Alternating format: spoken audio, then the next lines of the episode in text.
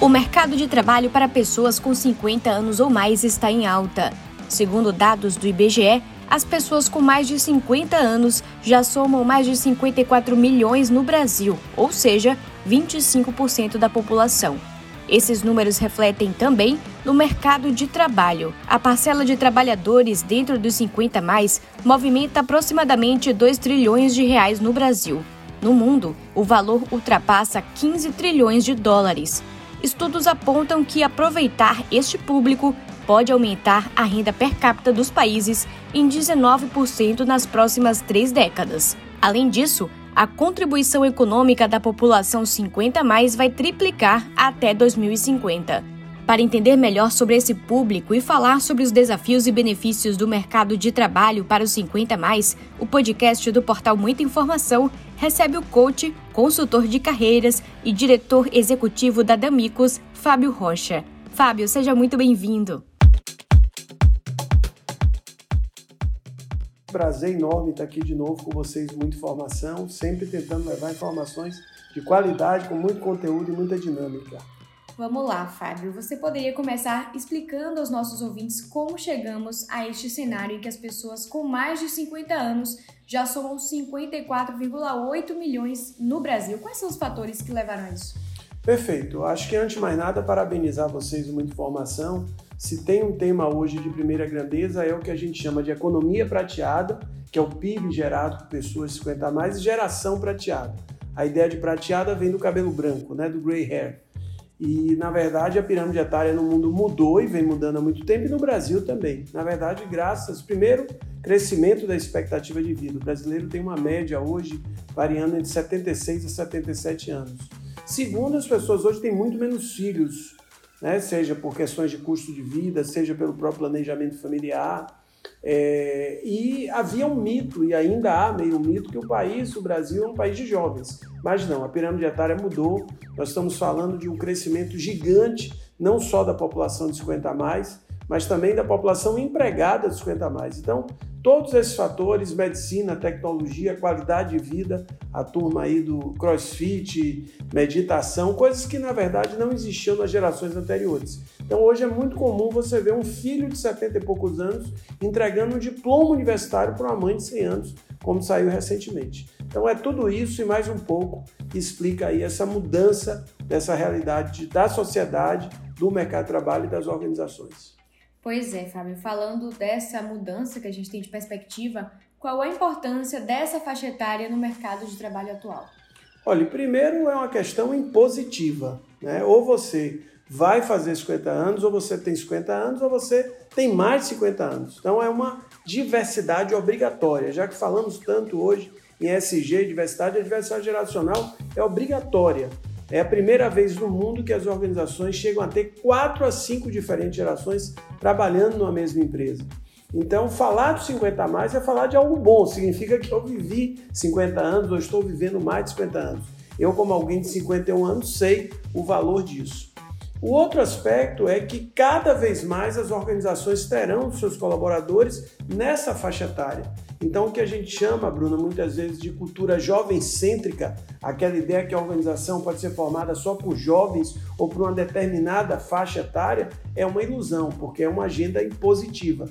E tem também todo o aspecto de como é que a sociedade vai se manter se eu efetivamente trabalho com aquela ideia que é ultrapassada, que aos 60 anos você se aposenta, aí vem da ideia de aposentos, coloca a pessoa nos aposentos, retira de campo, né, usando aí essa expressão, e que uma sociedade antes dos 50 tem que manter todo mundo. Então, quando você tem uma mudança de planetária, quando você tem um grande parte da população com 50 anos ou mais, a gente precisa rever o entendimento disso, como sociedade e como mercado. Além de aspectos que a gente gosta de abordar muito no livro que lançamos no final de 2021 sobre diversidade geracional 50 mais, eu e a minha sócia Maísa Neville, a gente traz muito a ideia da senioridade, da maturidade, uma expressão no inglês que traduz muito bem isso, priceless, quer dizer, é impagável o valor desses profissionais que acumularam, passaram por crises, passaram por mudanças de mercado, passaram por inflações, no caso do Brasil, né, e mudanças de moedas, ou seja, são profissionais que viveram um pouco, um pouco de tudo. Então, é de uma importância vital e principalmente para que a gente passe a ter uma ideia diferente desses 60. Em vez de ser os 60 com aquela imagem de alguém na bengalinha, na verdade, alguém que muitas vezes está maduro, está ainda mais pronto para enfrentar os desafios e as pressões que o mercado exige, a sociedade exige, e que eu preciso, inclusive, pensar em mais 20 anos de carreira. Essa é outra coisa importante. Para quem está nos ouvindo, Bruna, e vale para você, é basta calcular a nossa idade e comparar a 77. Então, alguém com 27 anos, ele ainda tem 50 anos de vida produtiva, se assim ele quiser. E eu não estou matando ninguém aos 77. Estou colocando aqui uma referência. Agora, é correto a gente dizer que o espírito de liderança pode ser aprimorado com o tempo e que essa faixa etária tem essa qualidade mais desenvolvida que os mais jovens? Sem dúvida. No nosso livro, a gente chegou a entrevistar mais de 30 organizações, gestores profissionais de todo o Brasil, de 50, 60, 70 anos ou mais. Ouvimos gente da área publicitária, da área de saúde, da área de serviços e por aí vai. E fica muito claro que, de acordo com o segmento, isso que você me pergunta já é uma realidade. Na área de saúde, as posições de liderança, em regra geral, são ocupadas pelos 50 a mais. Não quer dizer que idade é maturidade. Há uma brincadeira até que se diz que o homem, por exemplo, ele só começa a amadurecer a partir dos 55. Então, mulheres, por favor, tenham paciência. Mas, na verdade, é natural que o crescimento de carreira lhe leve à liderança e é natural que esse acúmulo de experiências, de desafios, de vivências e convivências com pessoas, com culturas, organizações, lhe prepare mais para, primeiro, liderar a si mesmo. Liderança, antes de mais nada, você precisa saber se liderar. Ao saber se liderar, você se torna, vai se tornando cada vez mais capaz de liderar os outros. Então, sim, em regra geral, as posições de gestão são mais afeitas e os 50 mais são mais competitivos para essas posições. Claro que tem exceções. As startups, por exemplo, até uma crise recente aí que mostraram que não dá para viver só da juventude, onde as startups começaram a buscar profissionais mais maduros, mas em regra geral existem segmentos que é muito mais a cara da, da garotada aí e natural, né? Cada segmento tem suas características. O que a gente coloca muito é se o mercado é feito também por pessoas de 50 anos ou mais, será que sua organização vai saber dialogar com esse mercado se não tiver pelo menos um profissional lá dentro? Uhum. Então a diversidade geracional ela é uma obrigação até na relação da organização com o mercado e com os clientes. E é óbvio que a diversidade faz bem, né? seja qual for a diversidade, inclusive a geracional, que é obrigatória. Além da questão da liderança, que outras vantagens esse profissional 50 mais oferece ou pode oferecer? Olha, sem dúvida nenhuma, em regra geral, é alguém mais maduro, é alguém mais estável, tá? É alguém que já viveu os acertos e erros, tá? Que de uma certa forma tem uma relação com o trabalho muito mais ligado à escolha, prazer e realização. Então, assim, o termo-chave aí é maturidade e senioridade, né? Então não há nenhum demérito em ser jovem, pelo contrário, sempre a juventude é algo muito bem-vinda. Né? Eu me considero um, um, eterno jovem, até por conviver com jovens nas organizações, seja no tra trabalho de consultoria, na sala de aula como professor de pós-graduação, em trabalho de mentoria, que eu também faço com jovens. Mas, sem dúvida nenhuma, em regra geral, é um profissional que está preparado para grandes desafios, para pressões é, e inclusive, em regra geral, essa geração ela até tem uma relação mais estável, mais longeva com a organização, diferente das novas gerações que muitas vezes tudo se torna, tudo insatisfaz, tudo não realiza, as expectativas rapidamente são frustradas. É uma geração que tem no seu histórico criar uma carreira, criar um vínculo, criar até uma certa fidelidade com a organização. Agora falando da famosa e temida entrevista de emprego, quais são os erros mais comuns cometidos pelas pessoas 50 mais ou nessa faixa etária e quais as recomendações que você faz nessa situação para esse público específico? Olha, sem dúvida, é primeiro você ter clareza do que a gente chama de ativos profissionais. Todo profissional tem ativos tangíveis e intangíveis. Os tangíveis é o tempo de experiência, é o currículo, são formações. Né? Os intangíveis têm a ver com comportamento, com modelo mental, às vezes com a rede de relacionamento que você construiu. Então, o profissional precisa ter clareza desses ativos a gente sempre recomenda que ele faça um trabalho de releitura profissional, de mapeamento desses ativos, de construção ou reconstrução da sua identidade. Porque se você não tiver clareza disso, você não vai saber apresentar, você não vai saber até vender esses ativos, mostrando que ter alguém com aquela jornada, com aquele acúmulo de ativos é fantástico. Segundo aspecto é quebrar a primeira impressão. O de 50 não sofre tanto, mas talvez de 65 para cima, dependendo do seu estado, né? E aí vem a questão de cuidar da saúde, cuidar da qualidade de vida. Você pode passar a, ideia de alguém conservador, de alguém desatualizado, de alguém que muitas vezes não é ágil. Então quebre essa primeira impressão, né? Como a gente diz, chegue colocando o pé na porta, no bom sentido, e mostrando que você, pelo contrário. E aí vem uma dica: tem que se atualizar. Vem um conceito, inclusive, do lifelong learning, que o aprendiz a vida inteira. Então é quebrar essa primeira impressão se for negativa ou fortalecer a primeira impressão quando é positiva. E aí vale para qualquer profissional, por mais independente faixa etária. Por exemplo, às vezes o 50 mais, ele tem muito tempo sem participar de processos seletivos e entrevista. Então ele precisa se preparar, ele precisa entender que o processo seletivo mudou, que ninguém tem mais uma hora para ficar, que Bruno e Fábio fiquem contando a sua história. Você tem que ser objetivo, assertivo. Então são questões de muitas vezes, como eu brinco usando a metáfora, andar de bicicleta antes da prova final. Então, é, nos trabalhos que a gente realiza profissionais 50 mais, a gente simula entrevista, a gente constrói identidade, a gente chama atenção, se preparar para a entrevista, estudar a empresa, não olhar para o concorrente, porque muitas vezes esse 50 mais vai estar concorrendo com gente muito mais jovem. Já recomendo, tá no Netflix, um filme maravilhoso. Deprime um pouquinho, mas ele é muito real realista, que é o grande virada. Né? Fala muito dessa coisa dos 50 mais, são executivos que perdem ali um emprego e que eles, de uma certa forma, precisam ir para a reconstrução. E a gente vê, Bruno, que essa resistência ao novo é o que acaba com 50 mais. O problema não é tecnologia, o problema é muitas vezes resistir ao novo. É não entender que precisa continuar aprendendo, desaprendendo ou reaprendendo. Então, por isso que a convivência com os jovens é um elemento fundamental e a convivência com o novo, seja o que for esse novo.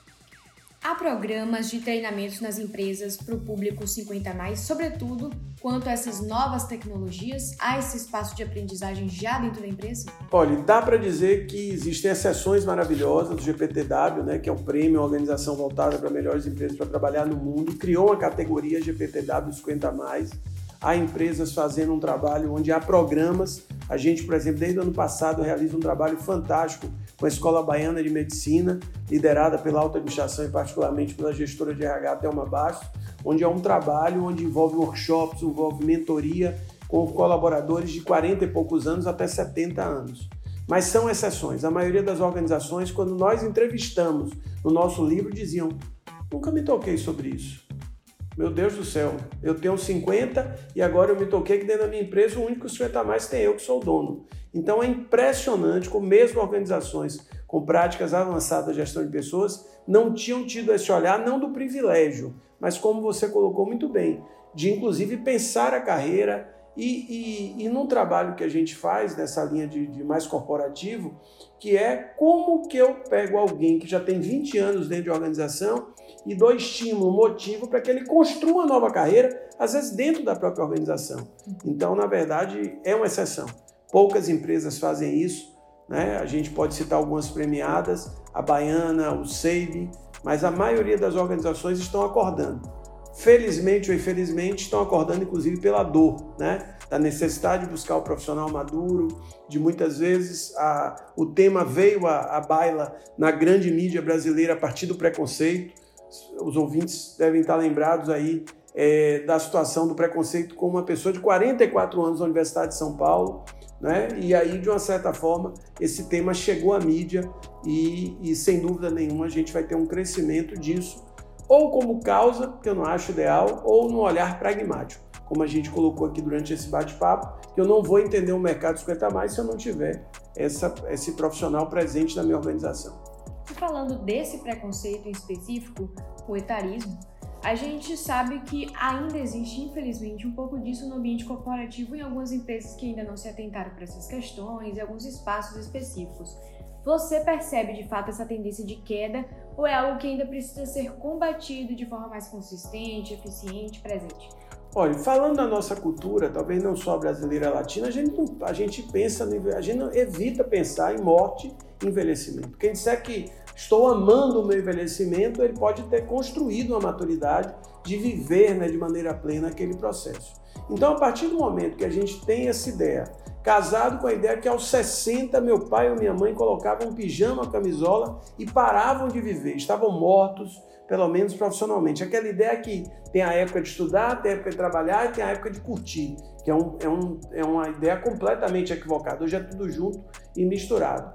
E, e casado um ambiente corporativo que é muito competitivo, é muito célere, sim, o preconceito é real. Os nomes, inclusive, são horrorosos: etarismo, ageísmo, idadismo. Então, eu diria que, num primeiro momento, vai vir pela dor, vai vir pela consciência que isso é real. A empresa e a organização vai olhar para dentro dela e vai perceber que ali estão profissionais 50 a mais.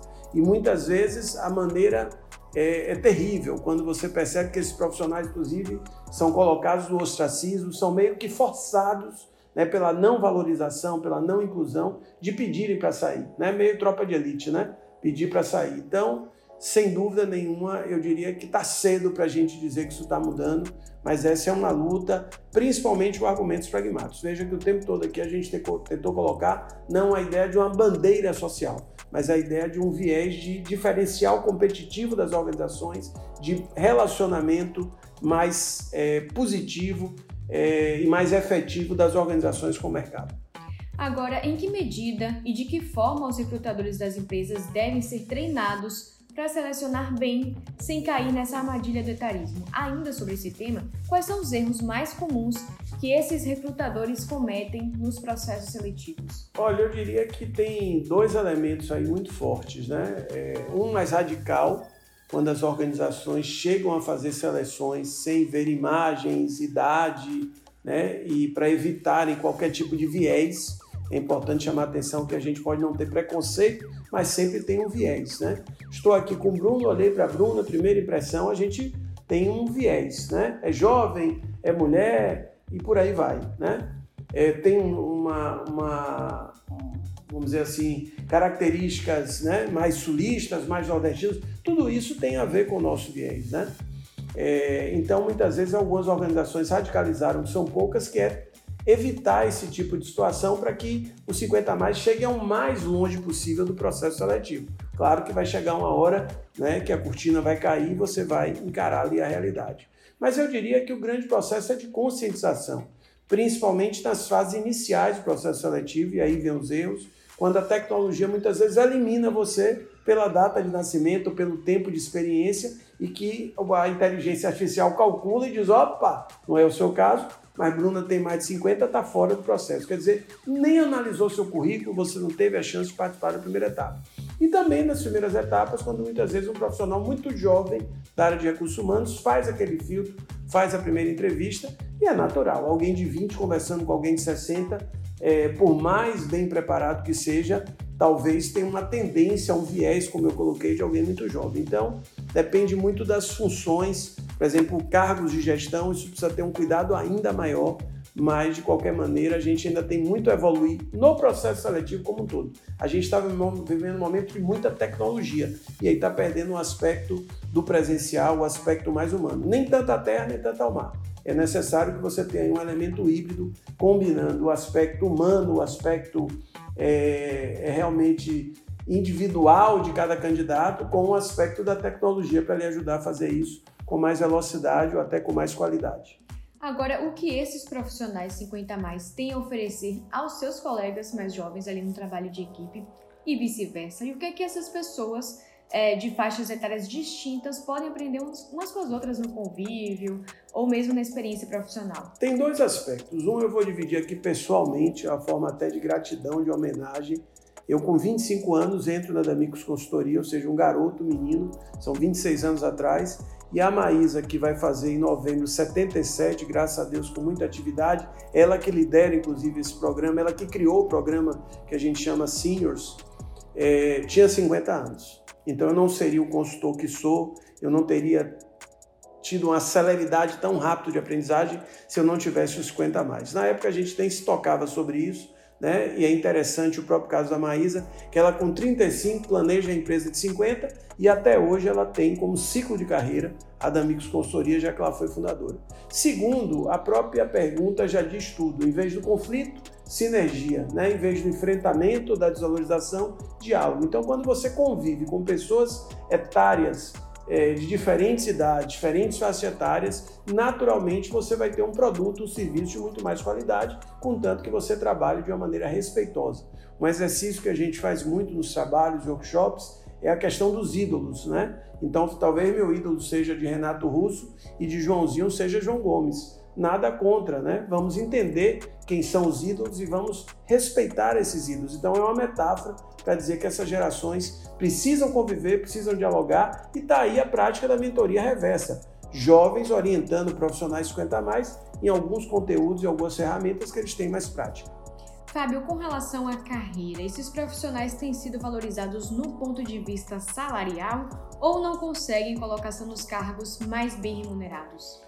Olha, eu comentei aqui os cargos de gestão, em regra geral, os profissionais 50 mais é, são mais competitivos, significa que aí tem uma boa remuneração, mas se a gente for para o lugar comum, é, muitas vezes esses profissionais até não buscam tanto grandes salários porque às vezes já são aposentados, já construíram alguma renda alternativa, até isso as empresas ganham. Não é por isso, pelo amor de Deus, empresas, RHs que a gente vai pagar mal, tem que pagar de forma justa. Tem aí uma, uma série de lutas né, de igualdade salarial entre mulheres e homens, vamos ter igualdade salariais nas diversidades etárias. Então, muitas vezes, esses profissionais são solicitados como pessoa jurídica, como prestadores de serviço, que as organizações entendem que eles são caros para uma relação tradicional de carteira de trabalho e eles entram ali prestando serviço que a gente chama do part-time, que é um trabalho é, é, é, onde não há integralidade, não está full-time. Então também é uma coisa que 50 a mais você vai ficar atento e as próprias empresas. Existem N alternativas de relações de trabalho, não só aquela alternativa tradicional da carteira de trabalho, que pode inviabilizar essa relação e os profissionais precisam estar abertos.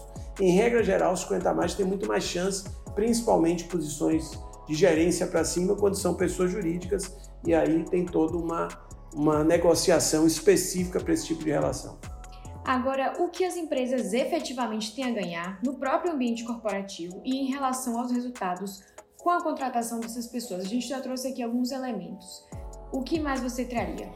Olha, brincando um pouquinho, ouçam de novo o nosso podcast. Né? Tem aí mil questões que a gente tem trazido seja como alguém com 51 anos de idade, que é minha idade, fiz esse ano, seja como alguém que convive com as organizações. Nós somos uma empresa que completamos agora em maio 31 anos, já rodamos o Brasil, mas eu diria que sem dúvida nenhuma, primeiro, esta é, diversidade etária e geracional. Não estamos aqui defendendo que só contrate 50 a mais. E segundo, é um profissional que tem maturidade, tem senioridade, né, essa coisa do priceless que a gente trouxe durante o nosso bate-papo.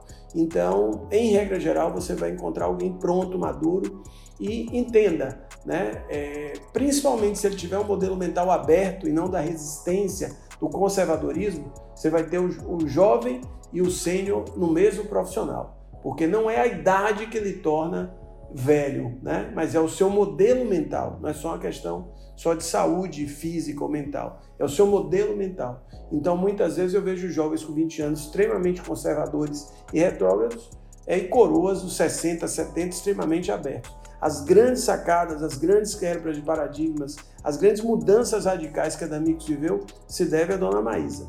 Né? Muitas vezes eu mesmo mais jovem era resistente. Então, Quebrem essa ideia de qualquer tipo de preconceito, é, porque na verdade cada profissional é um profissional, tem sua história, mas não tenho dúvida nenhuma que além de ser uma agenda positiva, porque a sociedade está aí mostrando que a pirâmide etária mudou, os profissionais 50 a mais têm muito a ganhar e as empresas mais a ganhar ainda com esses profissionais.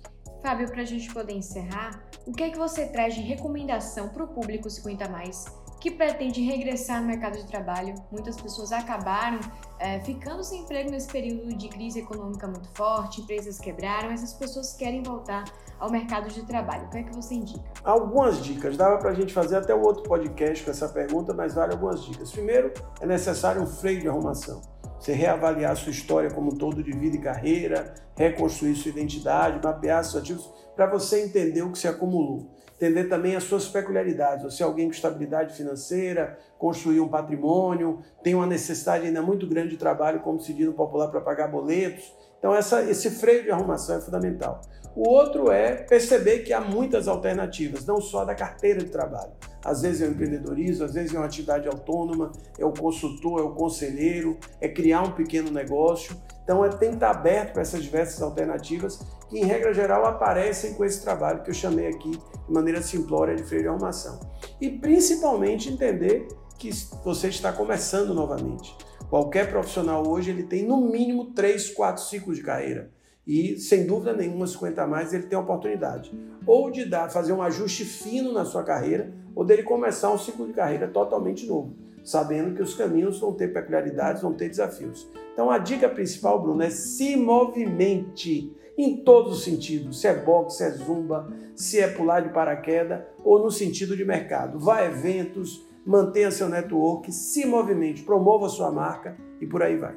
E vale a pena ingressar numa área nova, estudar um novo curso e estar tá outro espaço? Sem dúvida. Na pior das hipóteses, você com essas formações e atividades vai consolidar aquilo que se acumulou ou você vai abrir uma frente completamente nova. Esse é um aspecto muito importante sobre esse planejamento e gestão de carreira. Não é que o planejamento e gestão de carreira só seja importante para os 50 mais, mas para ele é ainda mais importante, porque às vezes um erro né, ou um grande acerto pode fazer diferença, afinal de contas você já não tem mais todo aquele tempo que você tinha quando você tinha os 20 anos de idade. Tá certo. Fábio Rocha, muito obrigada. Foi um papo muito interessante e trouxe de forma muito clara questões que parecem um bicho de sete cabeças para muitas pessoas e fala de um assunto muito importante que é a inserção ou reinserção no mercado de trabalho a gente deixa sempre aberto aqui o diálogo para outras oportunidades. Eu que agradeço, parabéns a vocês. Eu tenho certeza que não só você, Bruna, mas todos que vão estar nos ouvindo vão estar pensando agora no seu planejamento de gestão de carreira, como também no diferente olhar para os 50 mais. Obrigado e sempre à disposição. Siga a gente nas nossas redes sociais e até o próximo podcast.